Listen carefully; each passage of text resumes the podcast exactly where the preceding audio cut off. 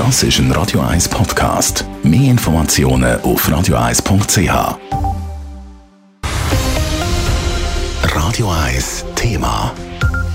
Viele Menschen setzen offenbar immer noch ihre Ideen um und gründen ein Start-up. Das zeigt eine Studie vom Institut für Jungunternehmen. Die Zahlen die zeigen auch, der Kanton Zürich der ist da vorne mit dabei. Ein Bericht von Simon Schaffer.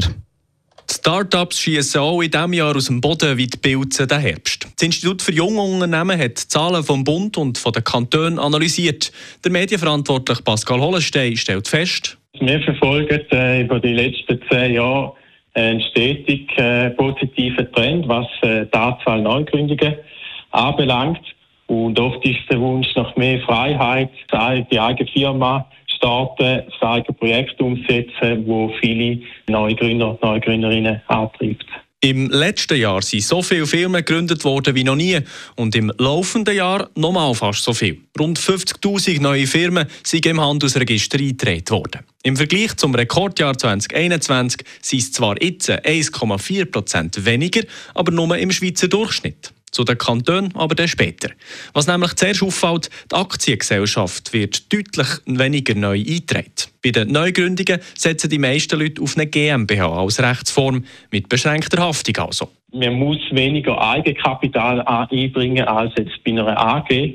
Und darum verfolgen wir eigentlich auch den Trend in den letzten Jahren, dass immer mehr Leute eher zu der GmbH tendieren als zu der Einzelfirma, äh, weil es einfach den Vorteil auch was das Risiko anbelangt, mit sich bringt. Und auch steuertechnisch kann es übrigens Vorteile haben. Bei den Neugründungen der letzten Jahre fällt auch auf, es hat einen hohen Anteil von Frauen, die gründen. Der Bund liefert hier Zahlen von 2019. Neuere Zahlen kommen erst im kommenden Jahr. Aber der Pascal Hollenstein kann sagen, was man sicher festhalten kann, ist, dass über ein Drittel von allen Neugründungen von Frauen abgewickelt werden und äh, fast 10 Prozent äh, steht ein Gemeinschaftsteam mit Männern und Frauen hinter der Firma. Das heisst, rund 46 Prozent der neu gegründeten Firmen haben eine Frau in der Leitung. Und jetzt zum Kanton Zürich.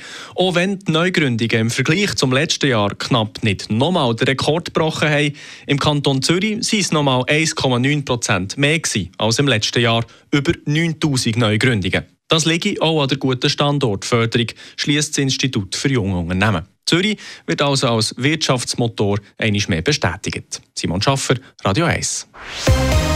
Radio 1 Thema. Jederzeit zum Nachlesen als Podcast auf radio1.ch.